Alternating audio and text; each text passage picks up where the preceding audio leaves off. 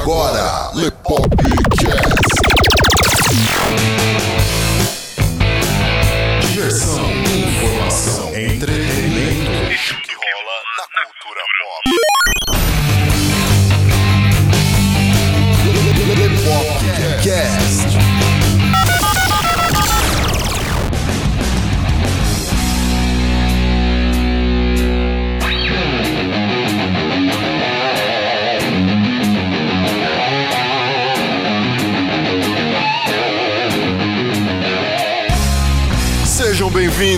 A mais um Lepopcast. Aqui falando com vocês é o Léo Favareto. E o Carlo Barbagalo. E aí, Carlão, como é que tá? Sussa Beleza. na buça, cara. É, tamo indo aí, tamo indo. Ah, galera, vocês ouvindo aí esse Lepopcast, hoje nós vamos falar sobre Tokusatsu. Vamos elaborar um pouquinho mais esse tema, comentar um pouquinho, destrinchar algumas coisas, até porque a gente tem aí Power Rangers no cinema recentemente, e isso vai despertar a curiosidade de muita gente que talvez não teve acesso a isso na infância ou na adolescência, ou pra gente mais nova, né, do que a gente que já tá aí nos intas da vida, né? Porra, nem fala, viu, mano? e vocês vão conferir isso depois da vinheta.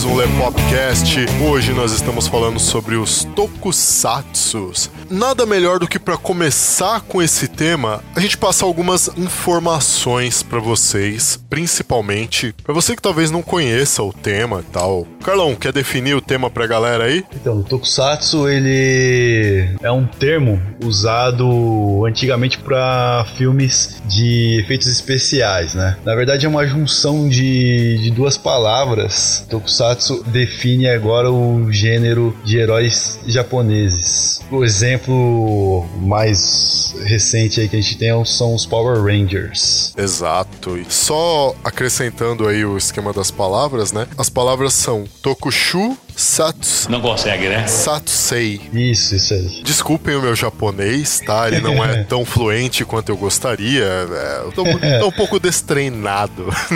Dá pro gasto, dá pro gasto, cara. É, mas bom, o que interessa é que é isso aí. É literalmente isso mesmo. Seria filmes de efeitos especiais. Hoje é um termo usado para os heróis japoneses. Mesmo não sendo da nossa época, né? Porque a gente acabou pegando depois, né? Tipo um Lion Man. Lembra do Lion Man, cara? Iron Man é das antigas, hein? Nossa, hein, velho? Porra, Lion Maru. Lion Mais antigo Maru. ainda, eu acho que é o Spectroman, né, meu? Spectroman, pode crer, cara. Esse aí é da época do- dos nossos pais, mano. É, tinha o Nas- antigo. National Kid.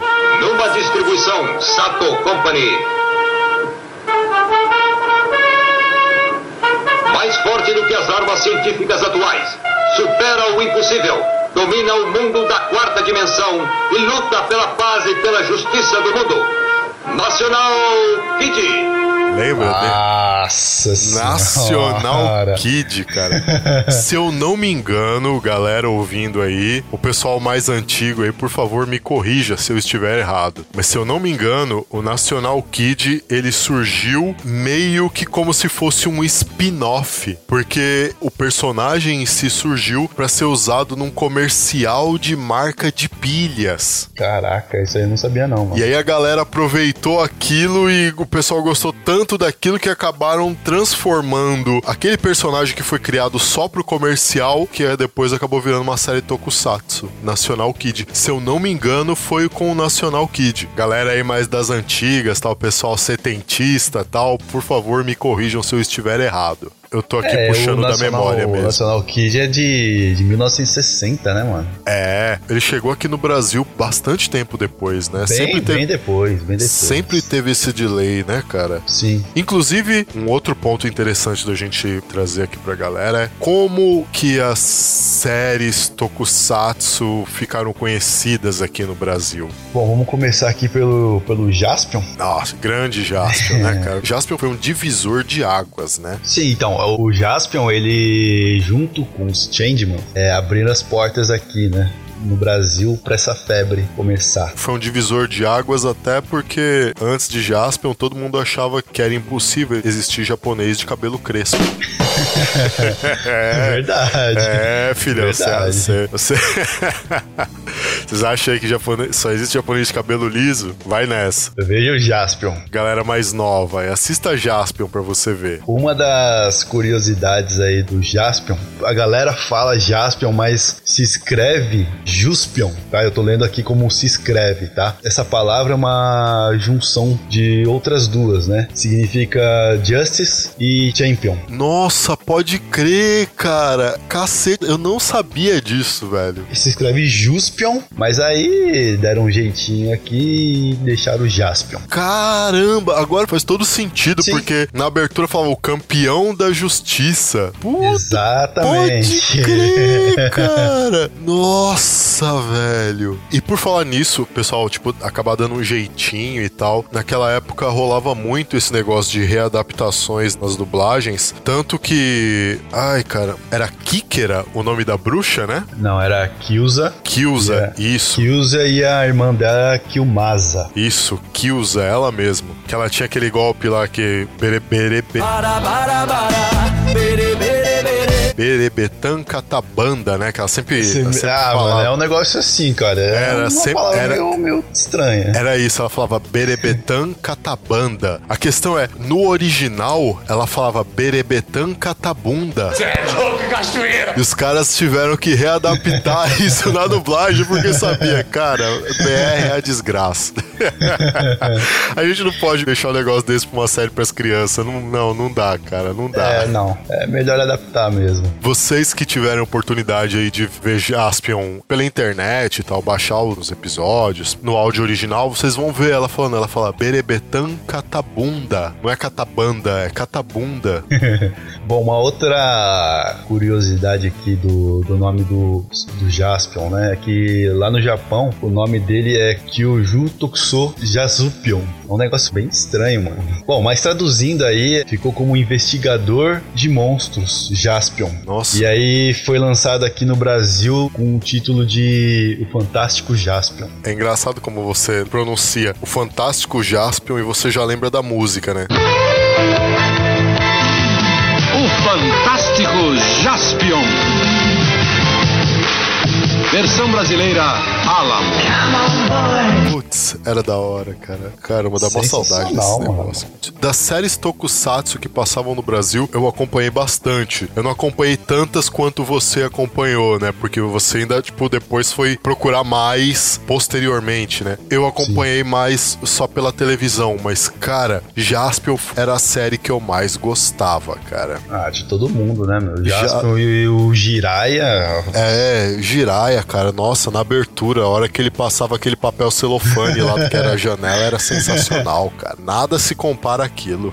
O Jaspion ele foi produzido pela Toei Company, exibido originalmente entre 15 de março de 1985 a 24 de março de 86 pela TV Asahi. Foram um total de 46 episódios. O nome do ator, né, que interpretou o Jaspion é Hikaru Kurosaki, também dublê. Nossa, é verdade. Ele era dublê, cara. Eu tinha ficado sabendo de uma parada dessa que ele não usava dublê nas cenas dele. É, então, na verdade, ele não chegou a vestir a armadura do Jaspion. Quem É. vestiu foram outros dublês. Sim, sim, eu me refiro a, a cenas de luta que ele fazia sem, armadura. Sim. Tinha muitas cenas que ele era jogado nas paredes, É. caia no chão. Tinha muita cena de queda, muita coisa assim. Era impressionante porque, tipo, você não via corte de câmera e também não via ângulo diferente de câmera pra não mostrar o rosto. Você tocando nesse assunto é que, que eu tô me tocando nisso. O mais da hora é que ele nunca chegou a vestir armadura, né, mano? É, isso é foda, velho. 对。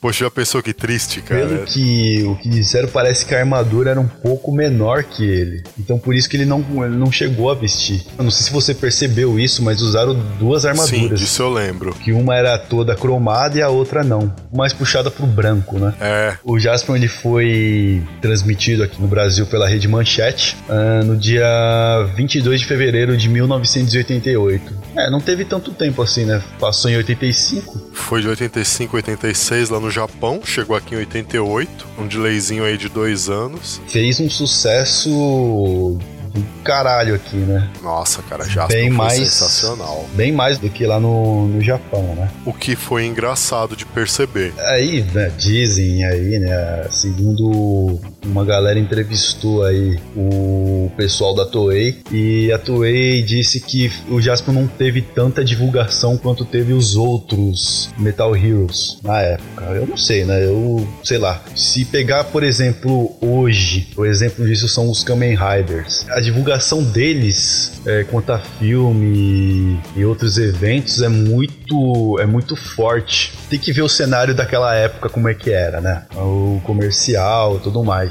Disseram aí, divulgaram aí recentemente uma outra questão aí que foi por conta que o público japonês já estava meio saturado já, né? E você tinha ali antes do Jaspion o Gavan, Sim. depois o Charivan e o Scheider. Então Nossa, pode crer, cara. então você tem aí o Gavan em 1982, o Charivan em 1983, o Scheider em 1984 e depois o Jaspion. Em 85. Aí a galera meio que, né, já tava de saco cheio com aquela mesma história, tudo mais. Tudo bem que o Jaspion ele não chegou a ser um xerife espacial Sim, como é. os outros. Mas aí a galera já tava meio saturada com essa história e tudo mais, e aí perdeu um pouco de audiência. Eu acredito mais nessa explicação do que na outra. É, faz mais sentido. Sim, Engraçado que a ordem com que ele passa lá fora é a ordem inversa do sucesso que essas séries fizeram aqui no Brasil. Tirando o Scheider, porque o Scheider veio passar aqui no Brasil bem depois, cara. é, eu não,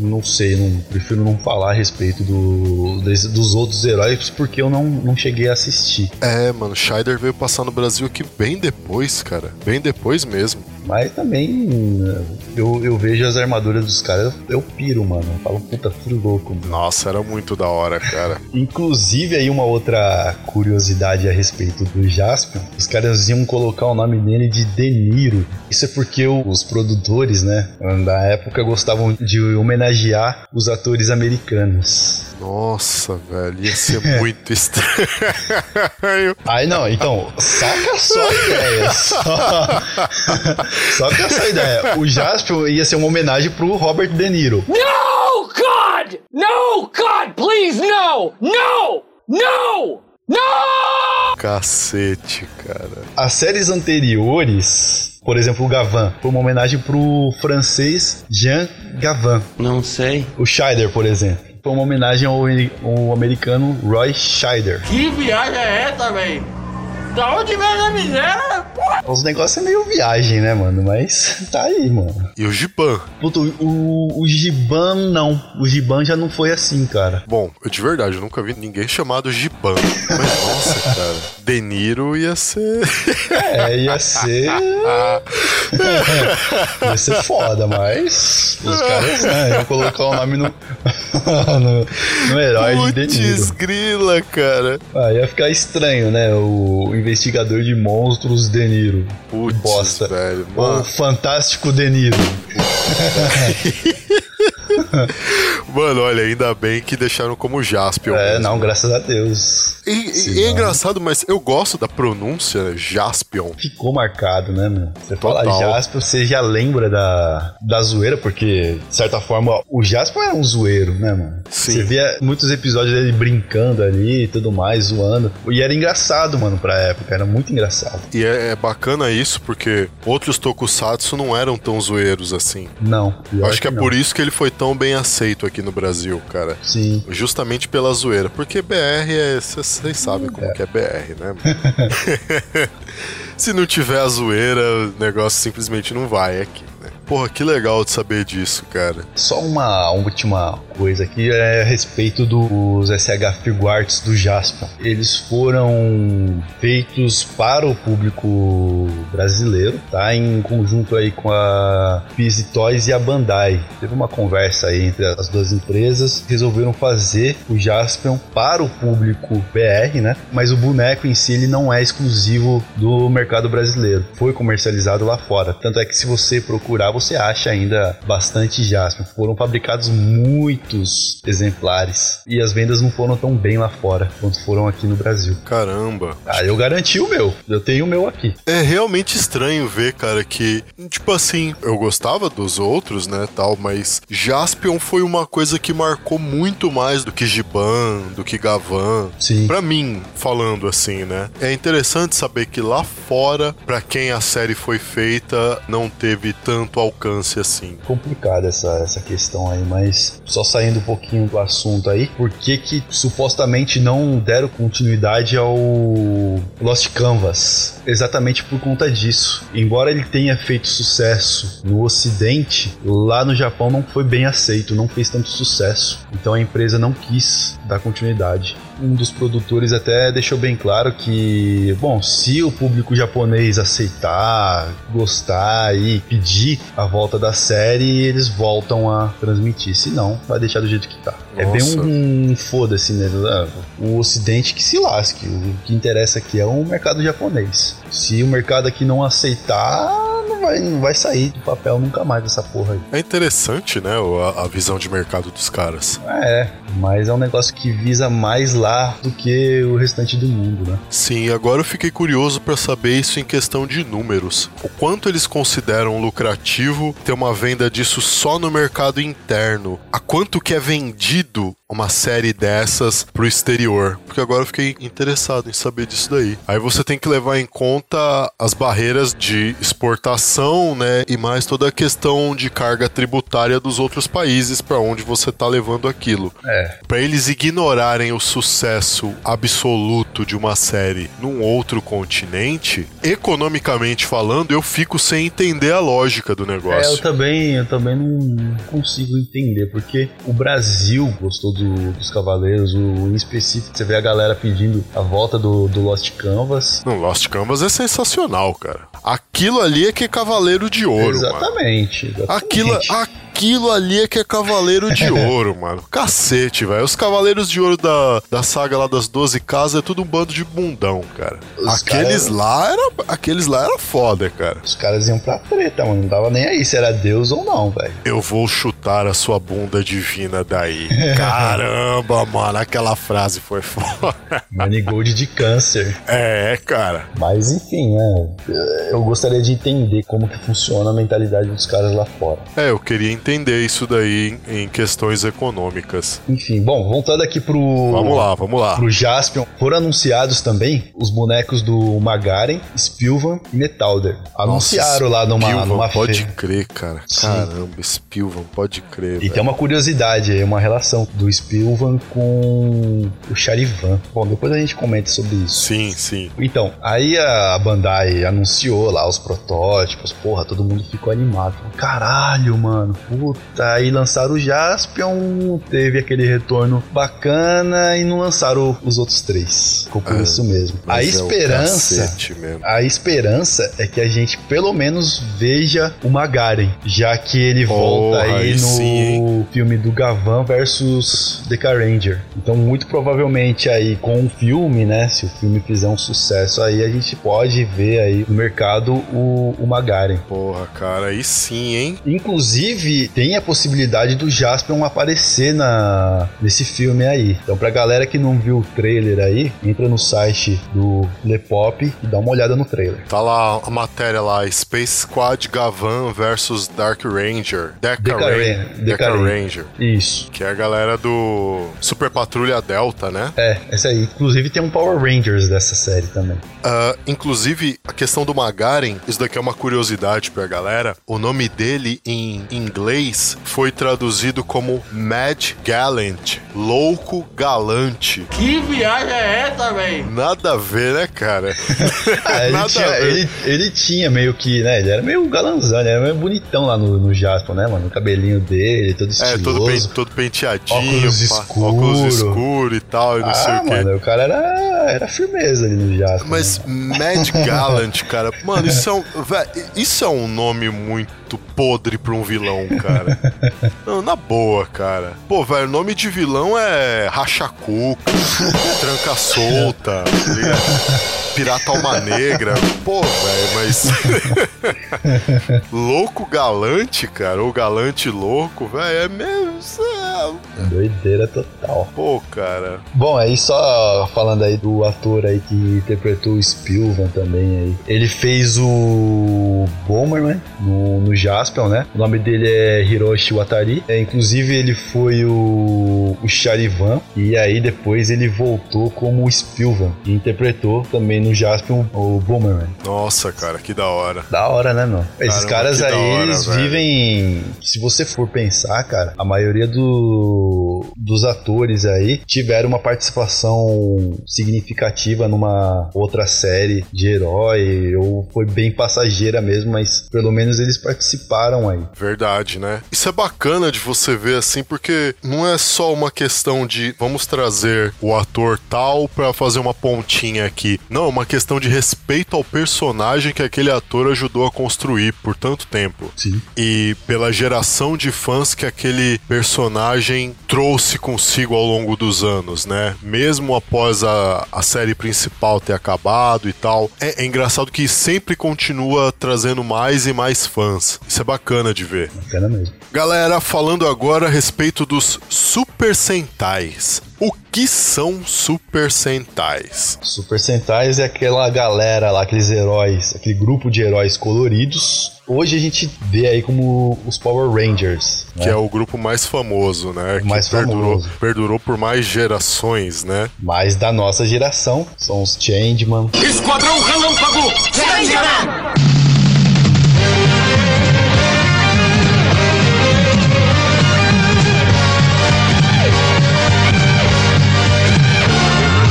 Google Five,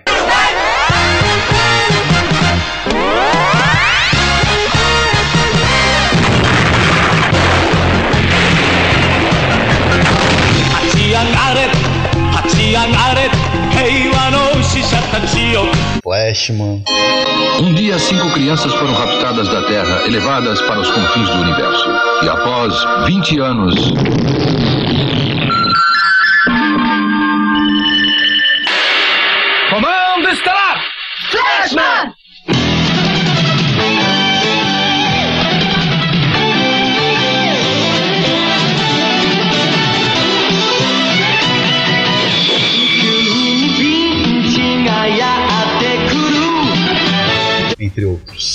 Centenas de outros, né, É. cara?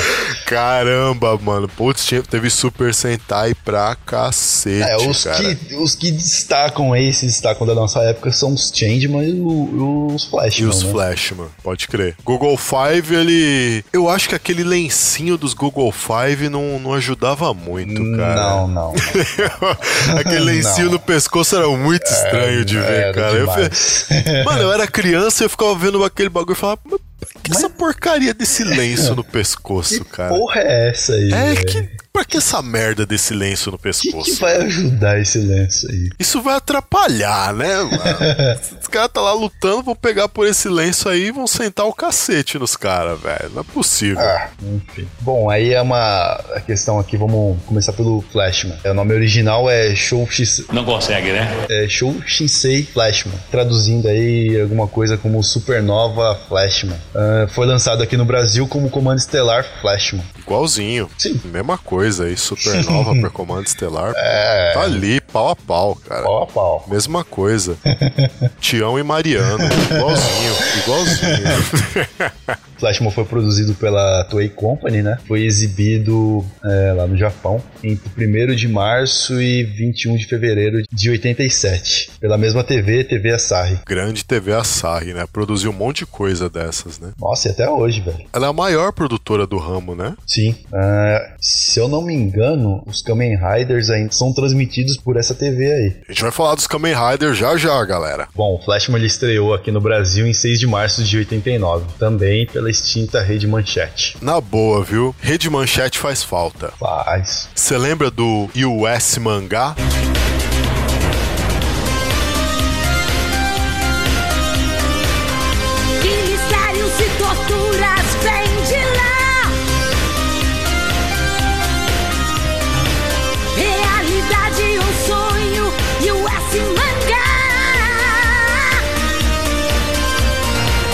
Lembro. passava sextas-feiras? Lembro, lembro. Nossa, cara. Mano, ali, ali que eu fui aprender o que, que era anime. Nossa, cara. Ah, tinha o Clube da Criança, né? Criança agora é clube na televisão.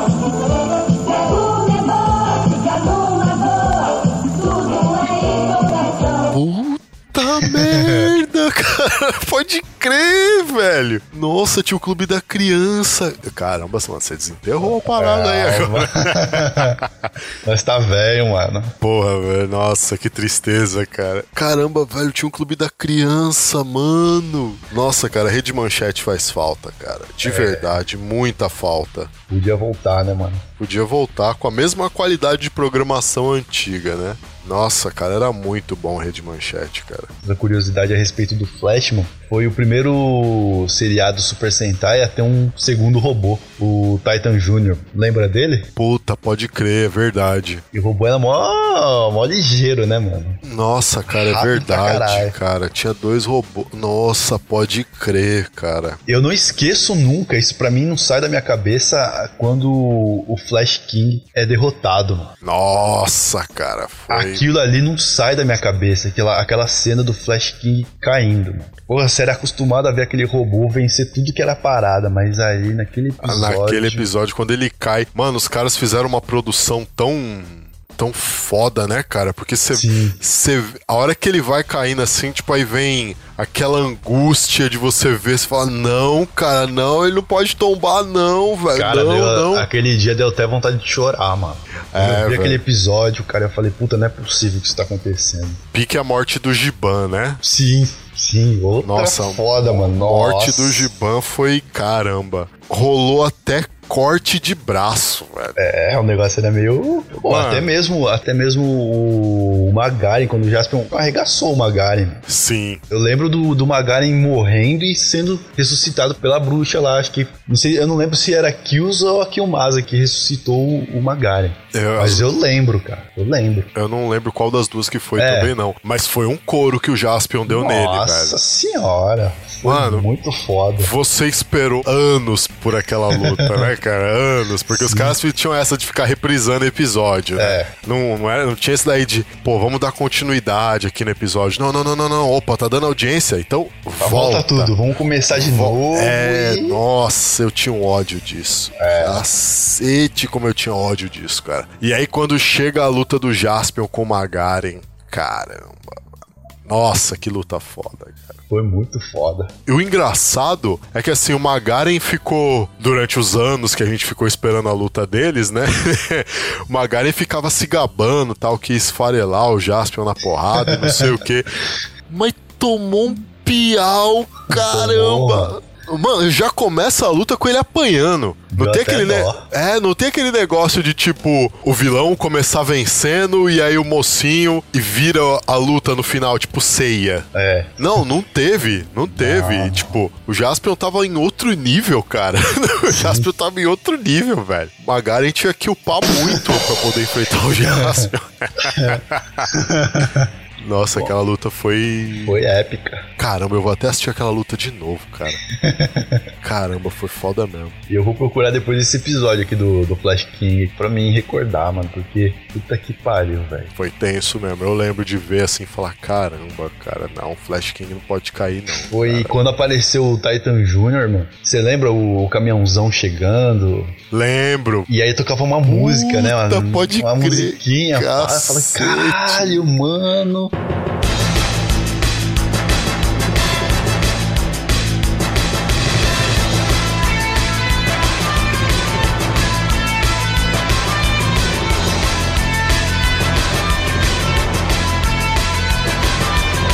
aqui sobre os dubladores. O Jim, o Red Flash, foi dublado pelo Francisco Britas e o mesmo dublador dublou os Reds em Google Five e Maskman. Ó, o Maskman, a gente esqueceu de de citar eles também.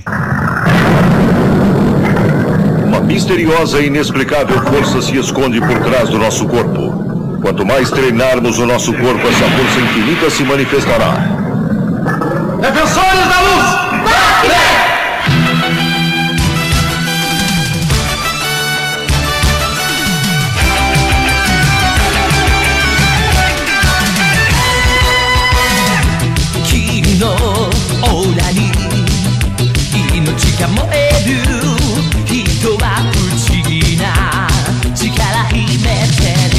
Teve o Machine Man. Lembra do Machine Machine Man?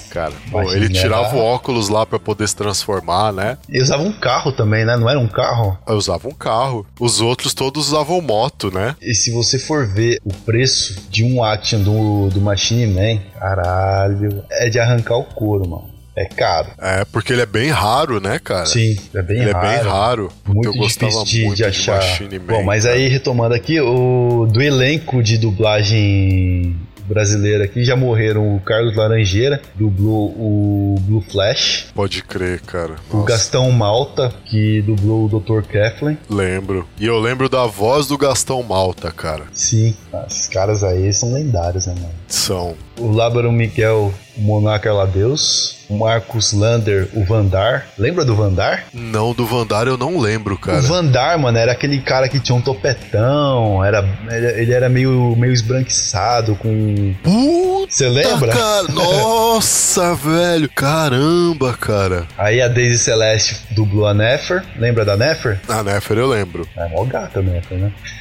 Não, não tem como esquecer. o Ezio Ramos Galdan, o Muibo Kuri, que foi o dublador do Kaura. O Kaura foi um- uma pedra no sapato do- dos Flashman, cara. Foi uma treta, hein? Puta, cara, eu não lembro. O de Kaura, verdade. cara, o Kaura é. Me corrijam se eu estiver errado aí. O Kaura foi o um dos caçadores que raptaram os Flashman e levaram eles da Terra. Nossa, eu não lembro disso, cara. Como eu não lembro disso? Procura a imagem do Kaura aí que você vai lembrar dele na hora. A few moments later. Puta merda, cara. Agora eu lembrei. Esse Agora cara lembrei. aí foi o- a pedra no sapato deles, velho. Nossa, pode crer, cara. Ele era todo ardiloso e não sei Sim. o que. Lutava pra caramba tal. E era difícil dos Flashmans ir pra cima dele. Ele era muito bom. É isso mesmo, ó. Ele organizou um grupo chamado de Caçadores Espaciais, se aliou ao Monarca Ladeus e aí saiu aí para capturar seres vivos em outros planetas. Veio aqui na, na Terra e capturou a- as cinco crianças que deram origem aos Flashman. No original ele chama Sir Cowler. Ó, Sir Cowler. Caller pra Caura. Né? Ah, igualzinho aí, hein, mano. Mesma, mesma coisa, né? Comentar aqui um pouco a respeito dos Changeman. Esquadrão Relâmpago Changeman. Isso é um nome imponente, cara. Sim, sim, sim. Eu gosto também do nome japonês. Dengeki Sentai Changeman. É mesmo, né? Tinha esquema de Sentai Changeman, pode crer, né? Sim. Puta, essa, eu, eu lembro do cantor falando essa frase. Dengeki Sentai Changeman. Puta, pode crer, né, cara? Era assim mesmo. E aí, bom, eles desembarcaram aqui no Brasil nos anos 80, né? Ao lado do nosso lendário Jaspion.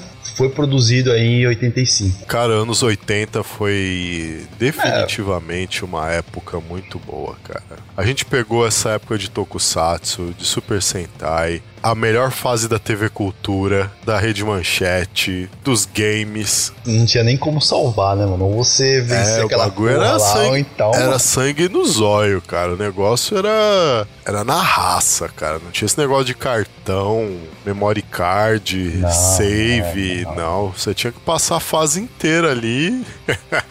e não tinha a a alternativa era dar pausa. dar pausa pra dar uma descansada, tal. E dava um E- ódio, né, mano? Se, É, e altas bolhas nos dedos, cara. se você tomasse num rabo ali no, no chefão ali, velho, acabou, mano. Já era, volta Já do era. começo. Já era, sente e chora. era assim. Ah, e o, e o negócio aqui do, dos Changeman, só voltando aqui no assunto, teve 55 episódios, né? A mais longa dos anos 80. Também foi o segundo mais longo da franquia Super Sentai. Perdeu somente pro Goranger. Esse Goranger teve 84 episódios. Caramba, velho. 84 episódios. Caralho, mano. Hoje é difícil, hein, meu? Cacete, mano. 84 episódios, cara. 84 episódios é episódio. Não, e ainda mais pra época lá, né? Não era tão comum fazer uma coisa tão ampla assim, né? Com tantos episódios assim. Não tinha sentido isso pra época. E eu, como consumidor, estou me sentindo lesado agora.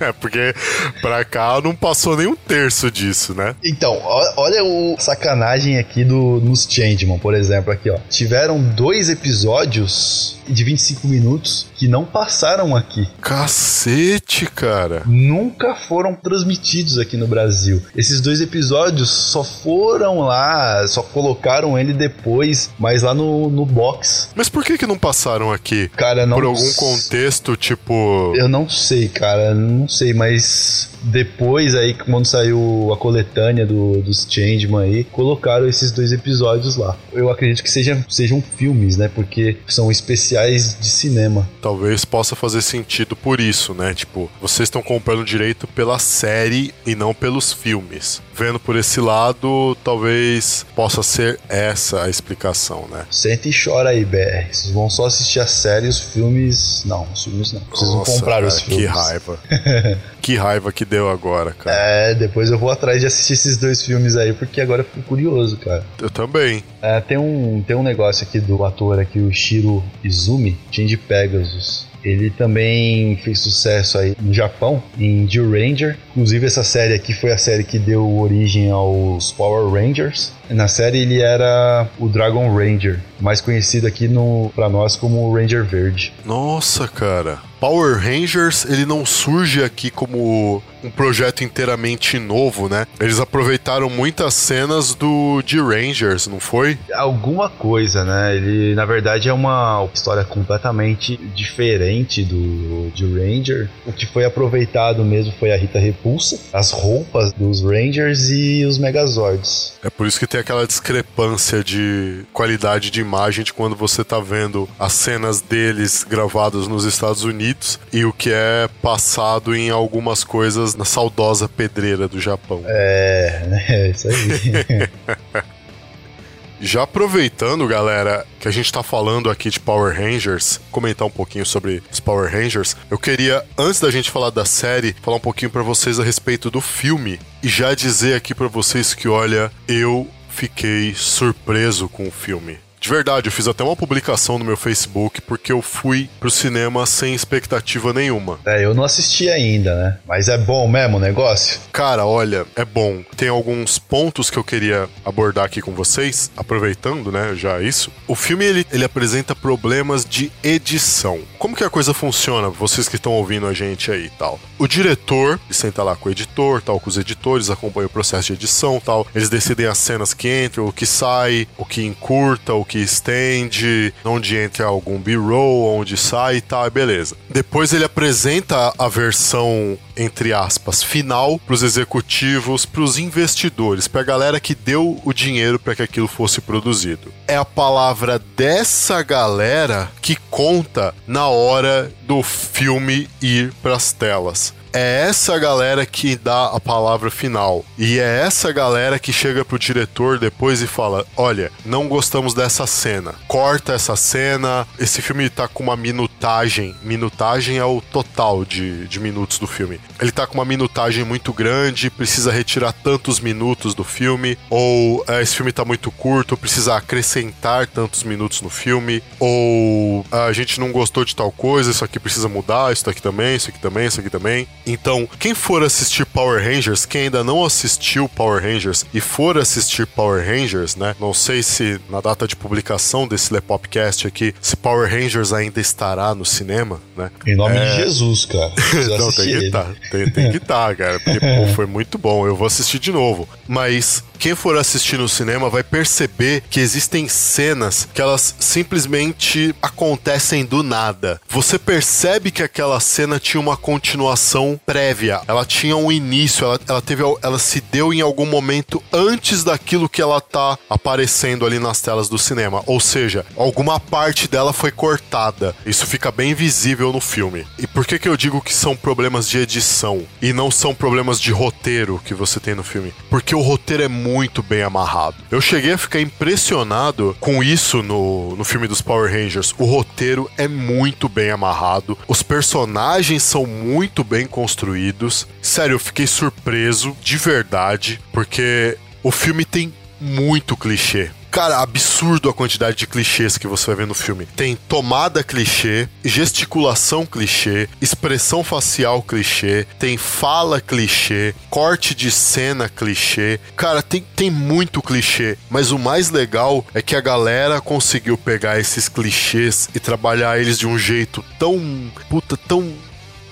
tão bem feito, tão bem feito, que na hora que você vê o filme você fala: caramba, cara, ficou legal isso daí. Pra vocês que estão ouvindo esse Lepopcast, que não foram assistir Power Rangers, mas que ainda vão assistir, aguardem pelo Hora de Morfar. Que é sério, eu, eu fiquei impressionado com, com a ideia que os caras tiveram pra botar o Hora de Morfar. Eu fiquei o filme inteiro pensando, meu, como é que os caras vão botar esse Hora de Morfar? Porque tá tendo um monte de clichê até agora, eu tô gostando, tô gostando de como esses clichês estão aparecendo. Eles vão surgindo de uma forma muito natural, tô gostando disso, pá. Mas o Hora de Morfar me marcou porque tipo, eles constroem a cena pra entregar pra você um momento onde, onde é falado uma hora de morfar de, uma, de um jeito que você aceite aquilo na construção do filme, cara. E é, e é isso aí, eu já falei demais do filme, vamos falar da série.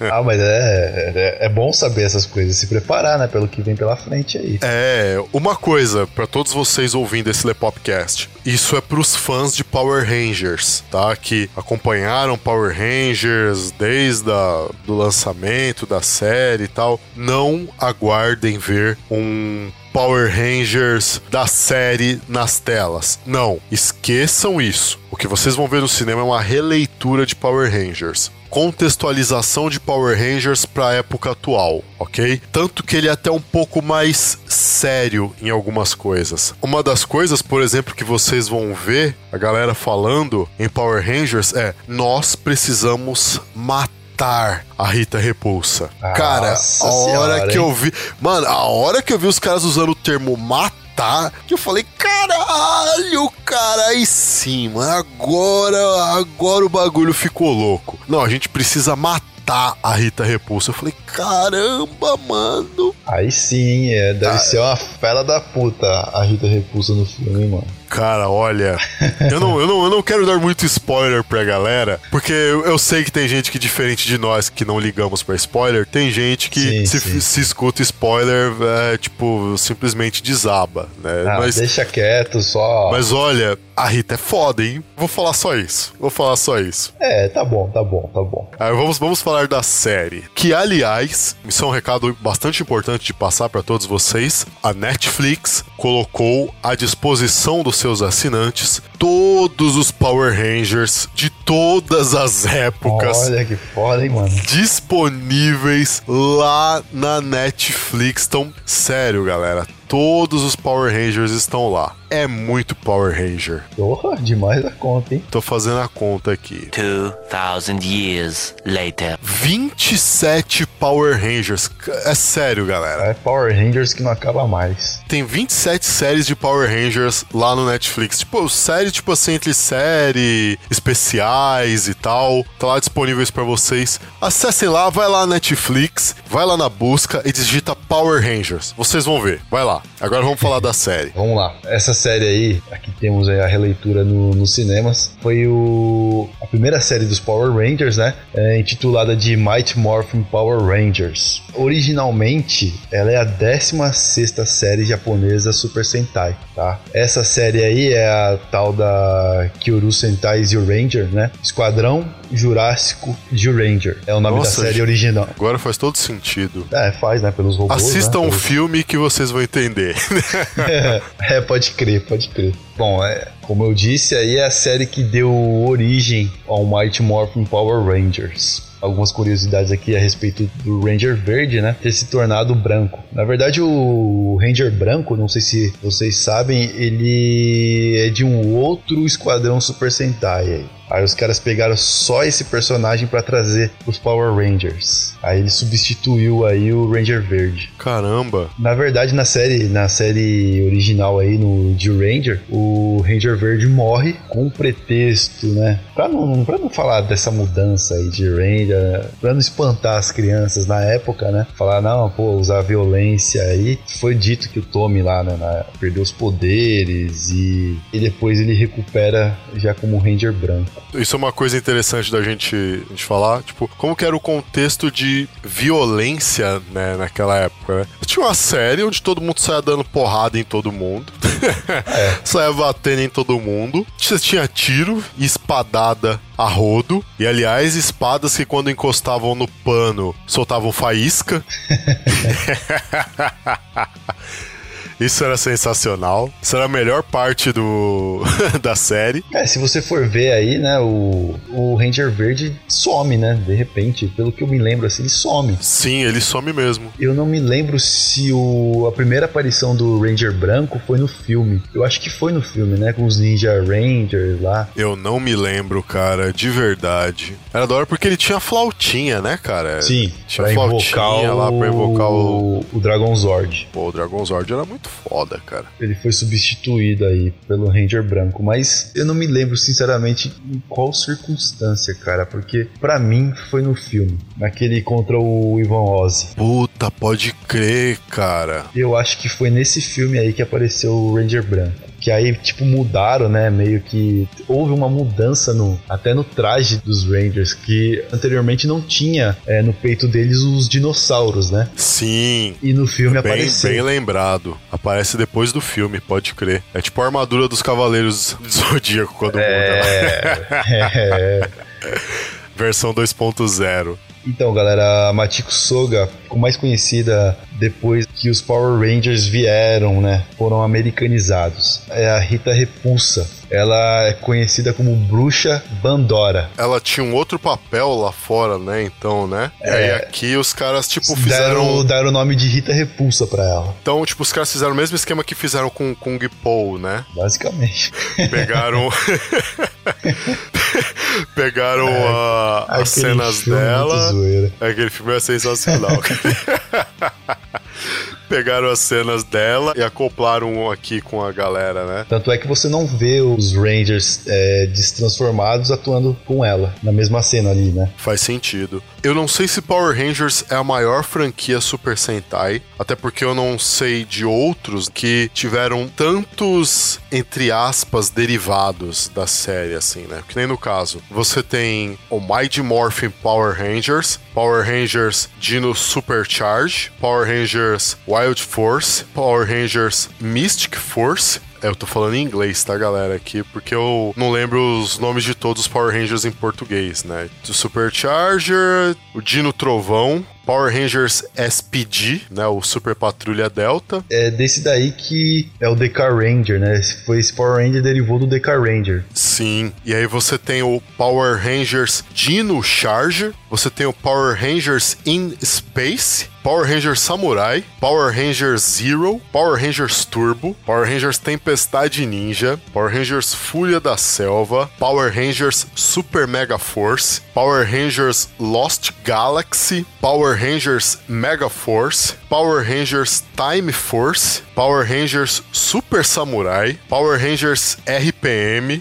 Power Rangers Operation Overdrive, Power Rangers Light Speed Rescue, É Power Ranger pra porra. Porra! E aí você tem alguns especiais dos Power Rangers que saíram, né? Tipo, fora os filmes, tá os especiais desses Power Rangers mais novos, né? Power Rangers Clash of the Red Rangers, que é aquele especial que reúne todos os Rangers vermelhos. Puta, foda. Caramba. Esse, esse eu queria assistir, mano. Vejam lá no Netflix, tá tudo lá. É muito Power Ranger. Só uma, uma questão aqui a respeito dos Super Sentais aí. A Bandai, ela não. Ela parou de fabricar aí os SH Figuarts dessa galera aí. Justamente porque não vende muito lá no Japão. Caramba, cara, que bosta. E aí eles pararam de, de fabricar e os poucos que existem aí no mercado são vendidos aí a preços exorbitantes. A gente pega aqui, por exemplo, os próprios Power Rangers, o, o Gil Ranger ou o Mighty Morphin Power Ranger, né? Porque foram lançados a versão japonesa, existe a versão japonesa aí do, dos Power Rangers e a versão americana. Qualquer uma das duas, qualquer uma das duas não se encontra no mercado por menos de 500 reais. Cada action figure. Desanimador, hein? Porra, os mais Caramba, caros. 500 pilas, velho. É, os mais caros aí, hoje, da série original dos Power Rangers é a Ranger Rosa, né, a Terra Ranger e o Ranger Branco. Os valores deles variam de 800 a mil reais, cada um. Caramba! É um Hot Toys aí, hein, mano.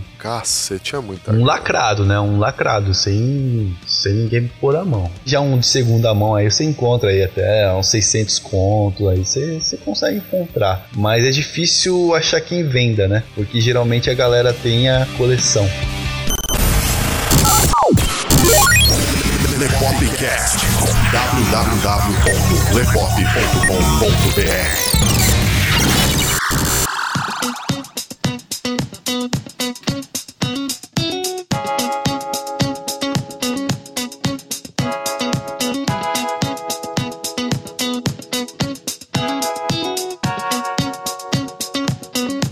falar agora de um nome aqui que é o Jiraiya. Jiraiya, o incrível ninja. Ninja Jiraiya. Ninja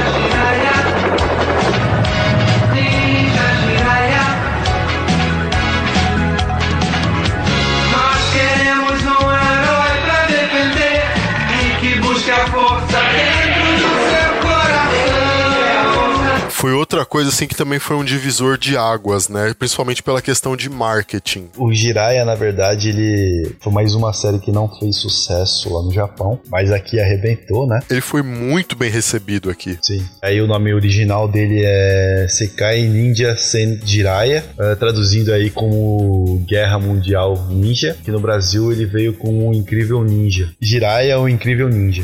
Tudo a ver, né? Guerra Mundial Ninja é igualzinho. Igualzinho, cara. Engraçado é que tem uma escola de ninjutsu no bairro da Liberdade que ela é do mestre do ator que fazia o Jiraiya lá, não é? Tetsuzan. É, então. Tem uma parada assim, não tem? Então, o que acontece? O... Eu não sei se o, o, o Takumi Tsuitsui ele realmente é praticante de alguma arte. Eu sei que o, o ator que interpretou aí o Tetsuzan é, Yamashi, né? Ele sim é um lutador. Pelo que eu tô vendo aqui, é o fundador da Bujinkan, Casa do Guerreiro Divino, uma instituição que ensina o ninjutsu. É isso que eu tenho a informação. Ela tem uma. um dojo tal, alguma Puta, eu não sei. o eu não sei, velho. não- eu não Aqui no consigo. bairro da Liberdade, em São Paulo. Eu sei porque eu tenho um amigo que faz ninjutsu lá. Eu podia ter convidado ele pra participar do podcast, né? Mas agora já é. É, mas numa outra oportunidade, por que não? Bom, o que eu sei aqui, por exemplo, ele é um doutor, né?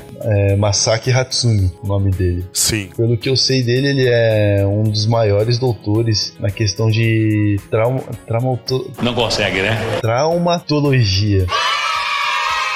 Lá no Japão. O cara é foda, mano, lá. O cara, além de lutador, é um doutor, mano. Aí esse sim tá virado no Jiraiya. É, é o que eu sei, cara, porque sinceramente eu não. O, com relação ao Takumi, eu não sei se ele pratica alguma coisa, cara. É, eu preciso rever. Atualmente ele trabalha como dublador de filmes americanos no Japão. Porra, que da hora. Aí vira e mexe, você vê ele por aqui, né? Na- nessas anime friends da vida aí, o cara tá por aqui. Vira e mexe, os caras convidam ele e ele vem mesmo. Não tá nem aí não. Atenção, interrompemos esse Lepopcast para um aviso. Fala galera, como vocês estão acompanhando esse Lepopcast aí, nós estamos falando agora nesse momento sobre o Jiraiya. E eu havia feito algumas observações tal a respeito do idealizador da série, Masaki Hatsumi, e eu havia comentado que ele tem uma escola, né, um dojo aqui em São Paulo e eu tenho um amigo que pratica ninjutsu lá. Comentei também que eu podia ter chamado ele para participar desse cast, mas eu só lembrei depois. Então eu consegui entrar em contato com ele, peguei algumas informações a respeito da escola, peguei mais algumas informações da série, algumas curiosidades e vou acrescentar isso para vocês agora. Eu já queria agradecer a ele por passar essas informações, né? Então fica aí o nosso obrigado ao Anderson Mascarenhas. Muito obrigado mesmo, Anderson. Valeu. E galera, eu vou ler aqui para vocês o texto que ele mandou, ok? Então segue o texto. Masaki Hatsumi, idealizador do seriado Jiraiya, é também o fundador do Bujinkan, sistema marcial que inclui nove Ryu-Ha, que são escolas de artes marciais. No primeiro episódio, pode-se ver a placa Ninpo Taijutsu na entrada do dojo da família Yamashi. Esta é uma referência real à rotina de treinos que Masaki viveu ao longo da vida. Originalmente, e é uma história contada a partir dos mestres para os alunos, além de seus registros em diversos documentos, Hatsumi Sensei, já com graduação em diversas artes marciais, estava procurando por uma vivência mais completa no mundo do Budô. Após a indicação de um de seus mestres anteriores, Hatsumi viajou até Kashiwabara a fim de conhecer um senhor chamado Takamatsu Toshitsugu, hoje largamente conhecido como o último ninja vivo que esteve em ação. Após 15 anos de longas viagens para encontrar seu mestre, o então Soki Takamatsu conta a seu discípulo que não havia nada mais a ser ensinado. Cerca de um ano depois, o último ninja partiu, deixando nas mãos de Hatsumi a herança milenar de nove sistemas de luta, sendo seis samurais e três focados exclusivamente em ninjutsu. O mais antigo deles, Togakuri Ryu Ninjutsu, é usado amplamente no seriado e citado na linda frase: sucessor de Togakuri. Hatsumi é o 34º Soki dessa escola. A ideia de formar um sistema de luta surgiu após a morte do Soki anterior. Um sistema didático foi criado, com suas respectivas graduações e em seguida um nome, Bujinkan, que significa Casa do Guerreiro Divino.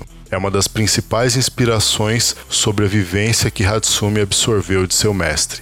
Após o boom dos ninjas nos anos 80, em grande parte graças a Hollywood, muitas informações sobre os ninjas e suas práticas foram deturpadas. Conta-se no tatame, de forma não oficial, que Hatsumi então decidiu divulgar sua arte e os valores ensinados por seu mestre também através do seriado Jiraiya, alcançando assim as mais tenras gerações.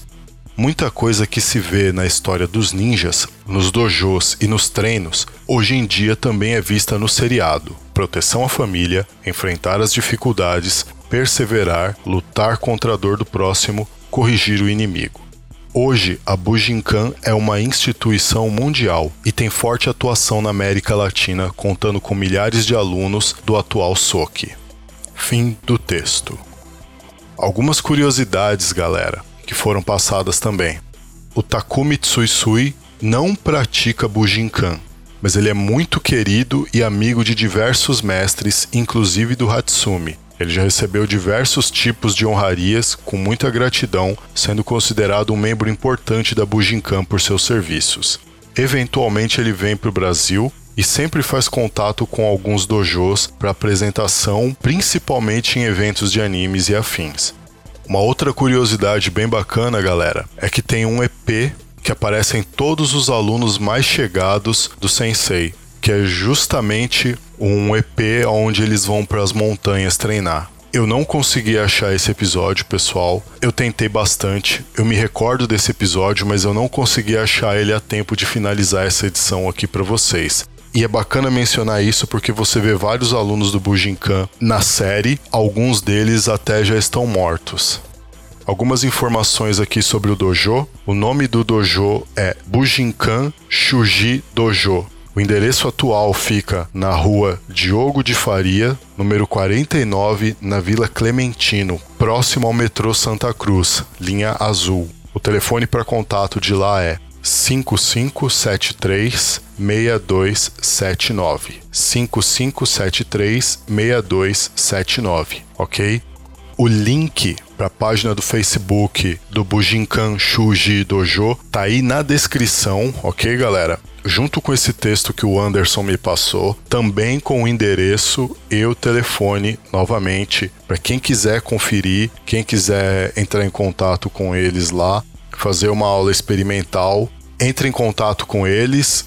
E é isso aí. Mais uma vez, Anderson, muito obrigado pelo texto, muito obrigado pelas informações. E agora a gente retoma ao Lepopcast normalmente, galera. Você foi devidamente avisado. Após o bip, o Lepopcast continuará normalmente. Um outro nome, galera, que teve bastante destaque assim, foi Black Kamen Rider.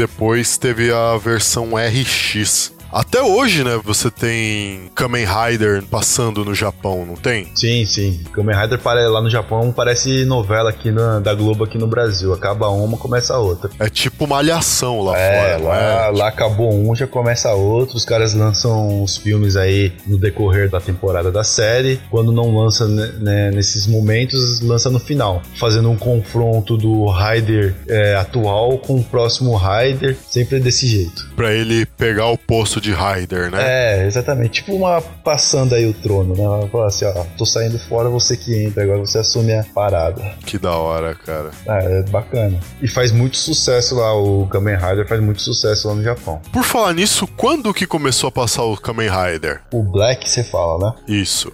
Foi o primeiro a surgir, né? Foi o Black Kamen Rider, É, gente, foi? aqui no Brasil foi o primeiro a passar, né? Bom, lá no Japão ele foi exibido originalmente é, entre 4 de outubro de 87 até 9 de outubro de 88. Ah, então ele já pega essa época aí pós-Jaspion. Já, já. Changeman, E esses não foi pela tal. TV Asahi, tá? Foi pela MBS e TBS. Aí, olha só. Então uma coisa que eu gosto nele é porque o uniforme dele é de um inseto, ele não é tipo É, na verdade- uma aparência robótica, né? Tipo um robô tal, que não sei É, o quê. não, não, não tem Tipo, com uma roupa que uma roupa que lembre um robô. Tá, a roupa dele você vê que é uma armadura, tal, mas ela tem uma aparência de inseto. Na verdade, o Kamen Rider é um ser humano que sofreu uma mutação, Hum. tá? Quando ele se transforma, ele tá, ele tá sofrendo uma mutação, ele tá passando de homem pra um outro ser, tá? Por isso. Caso algo que parece um gafanhoto, né? Exatamente. Tá, só questão aqui de exibição da série aqui no Brasil, ele foi exibido pela Rede Manchete novamente, eh, a partir de abril de 91.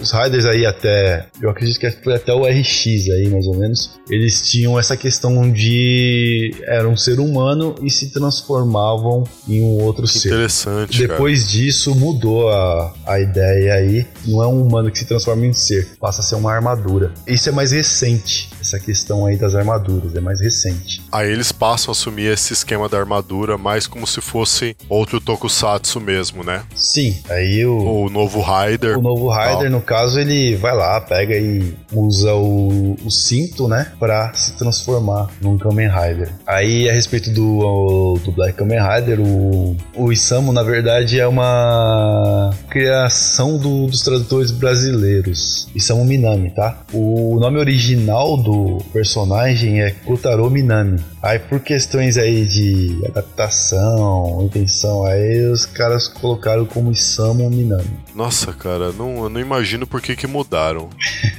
um Berebetan catabunda, eu ainda entendo. Mas um Kotaro Minami, não ia ficar zoado, não. O ator se chama Tetsu Kurata. Na época que ele fez aí, interpretou o Kamen Rider, ele tinha 19 anos e era modelo. E também cantou a abertura do, do Black Kamen Rider aí. Porra, ele cantou a abertura, ele cantou, cara? Ele cantou. Nossa, velho. Pô, aí sim, hein, cara. E é da hora a música, hein, mano? Eu gosto pra caralho da música.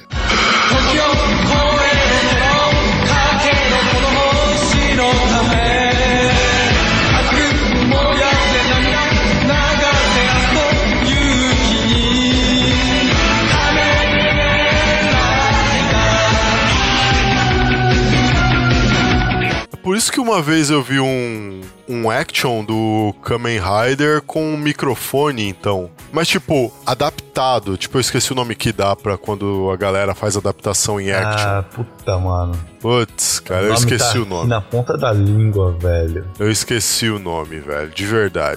Agora eu entendi o porquê. Porque ele, Porra, cara, ele cantou que da aí a hora. abertura. Ah, isso que é um ator completo. Ah, então. Aí o, o Kamen Rider Black ele, ele fez bastante sucesso lá no, no Japão e a consequência disso aí foi a continuação dele, que veio como Kamen Rider Black RX. Que era da hora, hein, cara. Porra, o RX era da hora. sim, sim. É, Aqui alguma curiosidade aqui Kamen no Rider Black RX. Ah, que É, da hora. eu, escuta- eu- eu treinava escutando a música deles, cara.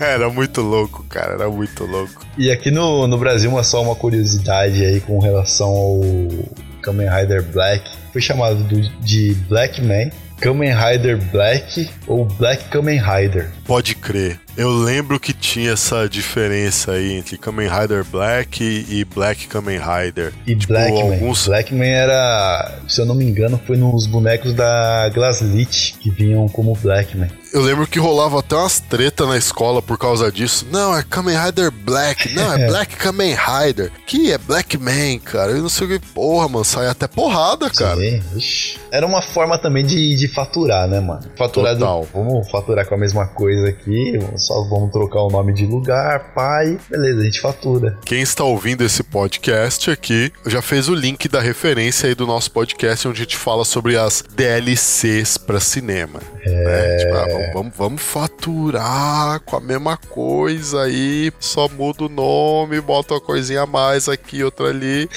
já, já fez o link aí, né? Então. Pois é. Black Kamen Rider RX ele foi exibido em 24 de julho de 1995, também pela Rede Manchete. Cara, aí, ó, tá vendo? Manchete é o futuro. É, era o passado e agora é o futuro, hein, né? Aí o, o Kamen Rider Black foi o primeiro Rider a ter várias formas. Não sei se você lembra, aí ele tinha a forma inicial, o RX, né? Depois o Robo Rider e o Bio Rider. Puto, o Bio Rider era uma forma azul, laranja e. Então, o Bio Rider ele, ele é todo e azul. cromada, né? Não, Ele tinha. o, o- então, o Bio Rider ele é todo azul, totalmente azul. O Robo Rider, conhecido também na época, pelo menos aqui no Brasil, né? Ele falava que era o príncipe da tristeza. Nossa, cara. O Putz, que triste o nome. E aí o Robo Rider ele, ele é preto e com uns tons laranja aí, os detalhes laranja na roupa. E usa uma pistola. Puta, verdade. Agora eu lembrei. Até então era o único Rider a ter um carro, o Hydron. Nossa, mano. Verdade, né? Bom, falar um pouco também da o nome da espada do RX. No original era chamada de Revolcane e na dublagem foi adaptada para Metallion. É mesmo. Metallion. Igualzinho de novo aí, de Revolcaning pra Metallion. e pá, é isso aí. Tipo. Mas por que Metallion, cara? É, não sei. Se bem que Metallion é mais. Mas ficou é mais, da hora, né, mano? Ficou mais É, de verdade, eu gostei mais. Revolcane. Já pensou Revolcane? Porra, velho. Revolcane. Metallion. Metallion pô, dá, um, dá a impressão de ter um nome mais imponente, né? É um mais fodástico. né? Metallion, pode crer, cara. Bom, e aí tem a, a arma e a moto do RX na forma de Biorider. No original, a moto chamava Mac Jabber e a espada Bioblade. Na dublagem, ficou como a moto Iron Snake e a espada Max Sabre. Igualzinho de novo, né? Oh, olha só. Pode crer, mas de novo na dublagem ficou melhor. É, sim. O Black Kamen Rider RX ele teve uma versão americanizada, né? Os caras pegaram o RX e adaptaram e fizeram uma versão aí, como fizeram com o Jill Ranger. Chama mais que a de Rider, a versão do Black Kamen Rider RX. Essa eu não conheço. É, eu já, eu já assisti alguma coisa e, cara, não, não, não. Só um- alguns que detalhes triste, da, da americanização aqui. O Kotaro Minami virou Dex Stewart. Aí, ó, puta, aí inventaram os Nossa, negócios aqui. velho. É um ser do planeta Edenoi. Nossa. Nossa, mano. Pra que isso? É, inventaram uma porrada de coisa aqui. Ele apareceu, ele chegou a aparecer no, nos Power Rangers na terceira temporada da franquia. Sem zoeira, galera, eu assisti. Não, eu não recomendo, não. Ah, outro Rider que, triste, ele- cara. que eles adaptaram aí, americanizaram aí, foi aquele Kamen Rider Ryuki, na versão original, né, no Japão. Adaptaram pra Dragon, o Cavaleiro Dragão, né? Kamen Rider Cavaleiro Dragão. Que- ah, sim. Ele tinha uma armadura que ó, o rosto do elmo dele lembrava meio que uma armadura medieval, né? Tipo. Sim, sim. Tinha umas paradas sim. assim. E era crer. uma treta com espelho. Basicamente, pegaram algumas coisas da história original, porque realmente esses Riders eles só podiam lutar na versão original, Kamen Rider Ryuk, eles só podiam lutar dentro do espelho. Puxaram essa, essa questão aí dos os espelhos aí e colocaram na versão americanizada aí, mas não ficou legal não, cara. Inclusive, a CW transmitiu essa série. Nossa, cara, já imagino a qualidade do negócio. Imagino a qualidade da parada, cara. É, E foda. a tristeza no olhar. Puta, cara. Sensacional, né, mano? Mas, Sensacional, velho. mas, Total. é, mas é isso, cara. E até hoje a única série aí é. A única não, né? Você tem pelo menos aí o Ultraman passa até hoje, o Kamen Rider passa até hoje lá e os Sentais aí que passam até a presente data. Se você for acompanhar, assistir, são bem legais, cara. Eu, eu acompanhei aí recentemente Kamen Rider Kabuto, inclusive eu tenho todos os bonecos da série. E eu falo pra você, mano, puta que pariu, que série foda, mano. um- É boa mesmo? É boa, mano. O Kamen Rider Kabuto, ele, ele mexe bem com essa questão de passado e futuro. Ele tem a super velocidade. Então, pra mim, é- dos Riders, é o Rider mais apelão e, mais- e é o mais forte de todos. Pra mim, até hoje, assim, é o, é o Rider fodelão. www.lepop.com.br Lepopcast.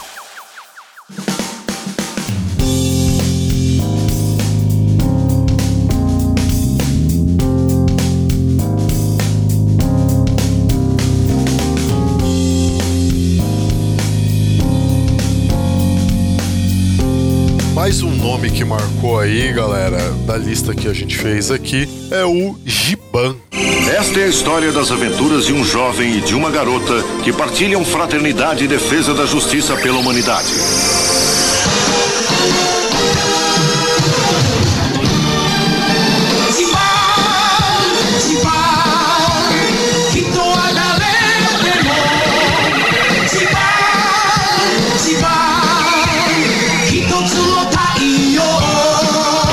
Era o meu terceiro favorito, cara. E você não vai acreditar, hein, mano. O quê? Essa você não vai acreditar. O Giban era pra ser uma continuação do Jiraiya, mano. Nossa, velho. É, era pra ser. Se me falassem que era pra ser uma continuação de qualquer outra coisa, eu aceitaria, mas do Jiraiya, cara. É, era pra ser, cara. Porque eles iam fazer, tipo, um ninja policial, tudo mais. Mas aí acabaram mudando de, de ideia. No último instante mudaram de ideia. Caramba, velho, eu não, não consigo imaginar o Giban sendo continuação do Jiraiya. É, pois é. E essa questão aí, como eles mudaram de ideia bem no, nos 45 do segundo tempo, dizem aí as más línguas que não tiveram muita grana aí pra fazer algumas trilhas sonoras, as trilhas sonoras e reaproveitaram algumas delas do, do Jaspion e do Charivan, mano. Nossa, cara. É por isso que eu achava estranho, porque às vezes eu tava assistindo o Giban Puta, pode crer. Era meio parecido e, você- e tocava umas músicas do Jasper. Eu ficava, pô, mas que porra é essa, velho? Essa música é do Jasper, porra. Isso criança. Aí eu falei, mas essa música Não, não é não do pode crer, né? Você vendo lá o Giban e Com a música tal do e... Jaspion. mano. Dai Leon, Não, valeu, não. Dai Leon. Cadê- mas Cadê o Dai Leon nessa... A grosso modo era mais ou menos isso, mas, porra, velho. cara, pode crer. Algumas musiquinhas lá era do Jaspion e aí criança se separava, ficava escutando. né? Porra, mano, mas essa música aqui é- toca no Jaspion, é estranho, hein? Por que será? Já criança já questionava isso, né? E Agora eu tô- Ah, mano, vocês ouvintes aí tal, que talvez achem que crianças tal não questionam esse tipo de coisa. pá, Olha, pra vocês terem ideia, quando eu era criança, eu tinha uma relação de amor e ódio com Thundercats. Eu assistia Thundercats única e exclusivamente por causa da abertura. Porque a abertura de Thundercats pra mim era a coisa mais impressionante do mundo. A animação da abertura de Thundercats pra mim era extraordinária. E essa era a minha relação de amor com Thundercats. E a minha relação de ódio com Thundercats era que a animação dos episódios não era da mesma qualidade da animação da abertura. E eu ficava revoltado com aquilo já de criança. lançaram uma, uma versão nova aí dos Thundercats. É, eles lançaram uma versão anime. Sim.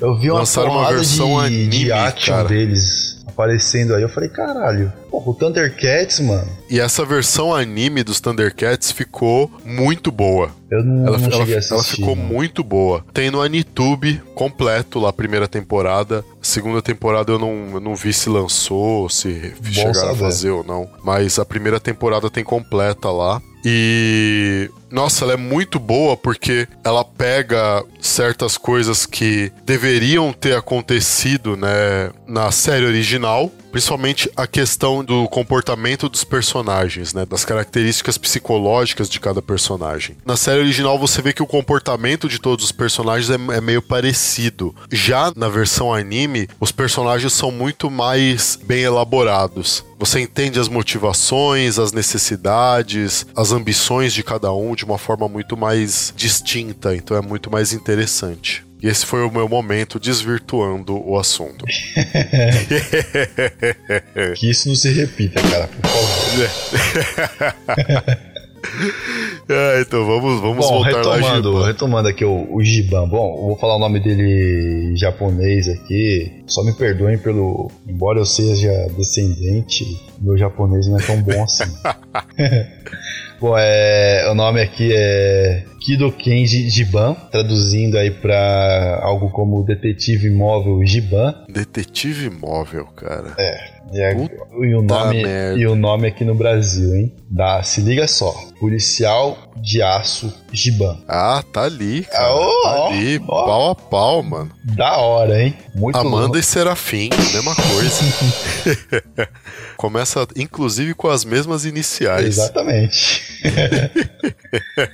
Aí é, o Giban foi produzido pela Toei Company entre 1989 e 1990, trazido aqui pro Brasil pela extinta distribuidora Top Tape. Cacete, cara. Lembra dessa Top Pode. Tape, né, mano? Nossa, mano. Puta, Puta, falando é esse nome aqui, puta, eu, eu lembro, eu já começo a lembrar da minha infância. Aí, Nossa, pode crer, cara. E aí foi exibido aqui no Brasil em 1990, na Rede Manchete. Saudosa manchete, cara. E de Como novo, ó, cara, de falta. novo, tô me sentindo lesado. Quantos episódios ou especiais não passaram? São 52 episódios, mas apenas 50 foram exibidos aqui no Caramba, Brasil. de novo, dois episódios. Será que é filme também? Hum, Tipo especial? Não, não são.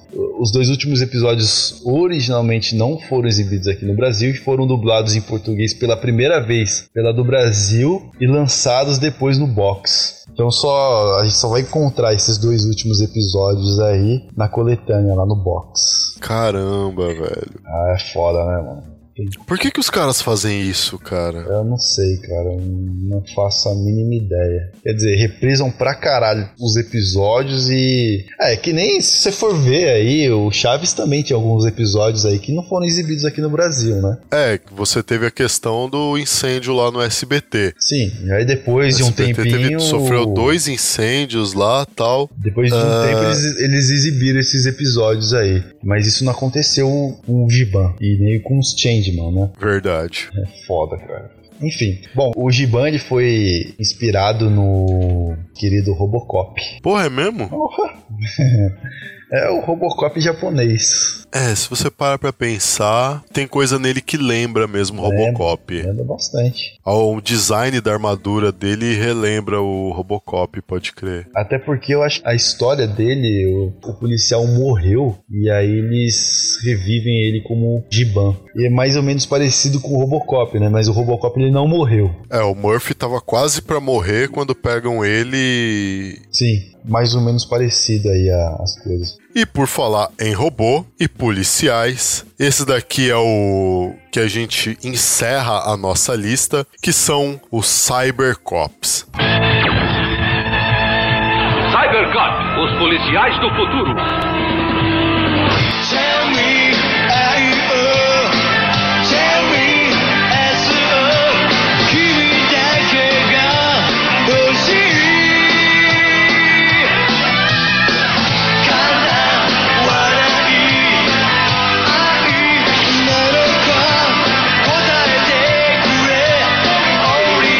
Caramba, Cybercops foi muito bom, cara. Eu nunca consegui assistir todos os episódios, inclusive, sempre quando chegava naquele episódio que aparecia os Cybercops falsos, acontecia alguma coisa que eu, não, que eu não assistia aquele episódio, cara. Eu nunca assisti até hoje. Sério, cara? Sim. Puta, se bem que é naquelas, né? Você nunca consegue terminar de assistir Cybercops.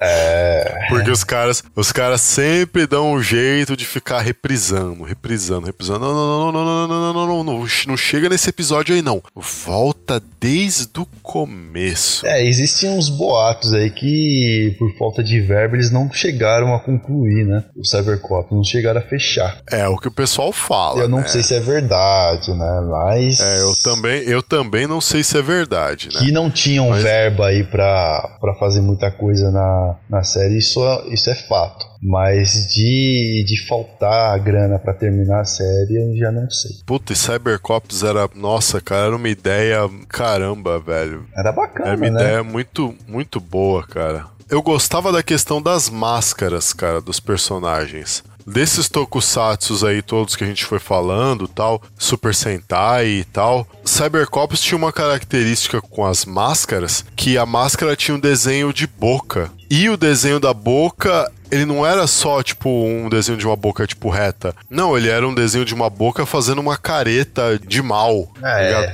Era, era Aí falou- basicamente você como falou se isso- fosse uma, uma máscara samurai. Exatamente, eu ia falar isso. Você falando desse jeito aí, eu já lembrei do Nioh. Tem aquela É, armadura dele lá. É foda. Puta, pode que. É, tanto que o Cybercop vermelho lá, como que era o nome dele, cara? Júpiter. Júpiter. Ele tinha aquele esquema no topo da cabeça, né? Aquela. É, um um baratinho que levantava, né? That's what she said. No bom sentido. É isso. No bom sentido, né, pessoal?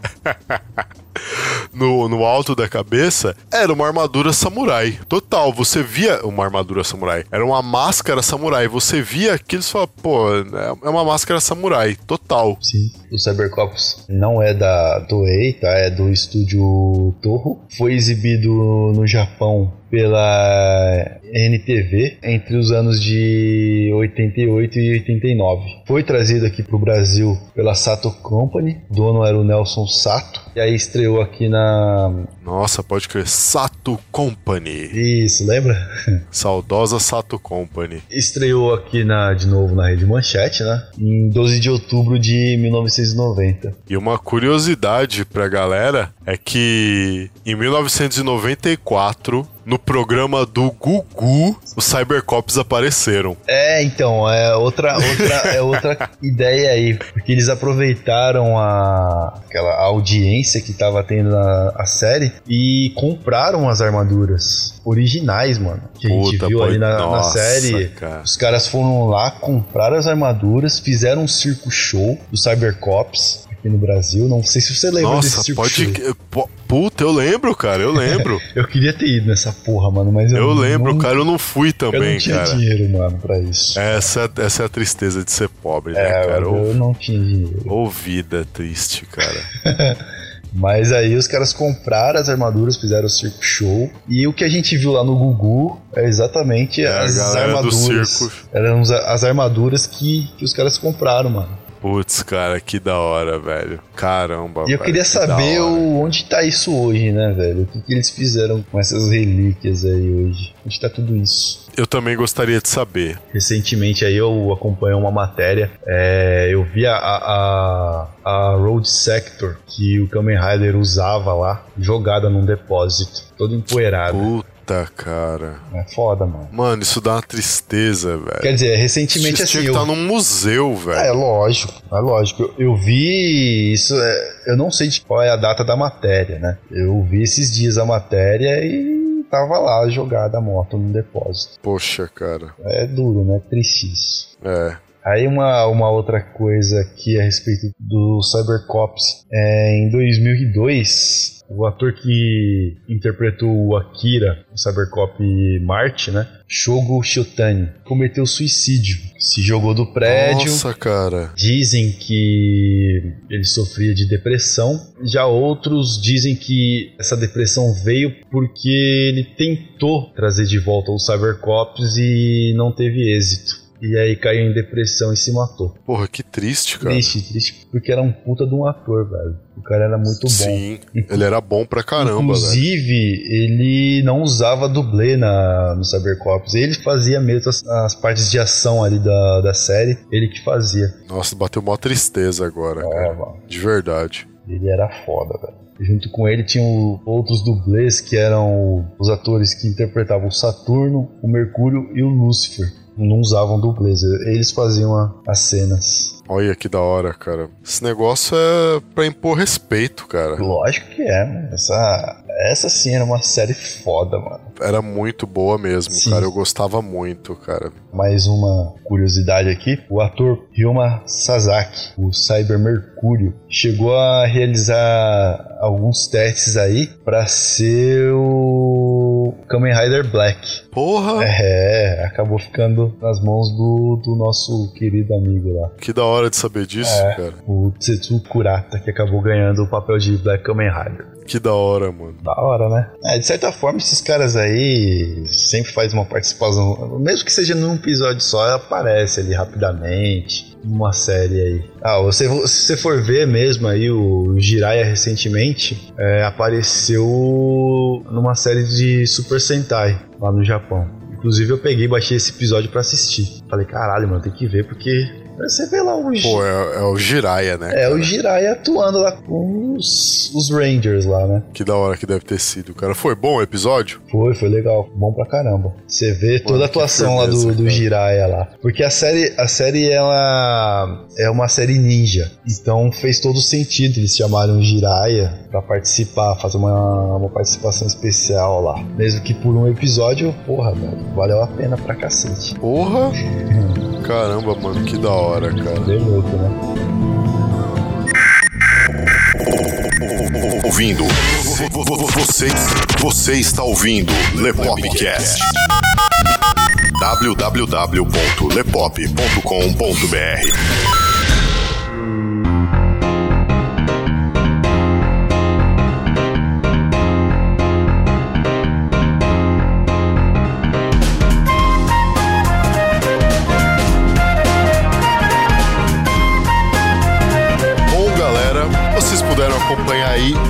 mais esse Lepopcast. A gente aqui comentando um pouquinho sobre os Tokusatsu. Pra vocês que talvez não conheçam, trouxemos aí algumas informações pra vocês, pra vocês pesquisarem até mais, relembrar tal, porque é sempre bom. Tem aí uma infinidade de Tokusatsu e Super Sentais que a gente teve que deixar de fora da lista, porque senão esse podcast só de gravação ia ter pelo menos umas 8 horas. Tem mais um monte aí, o Inspector. Sim, Soul Brain.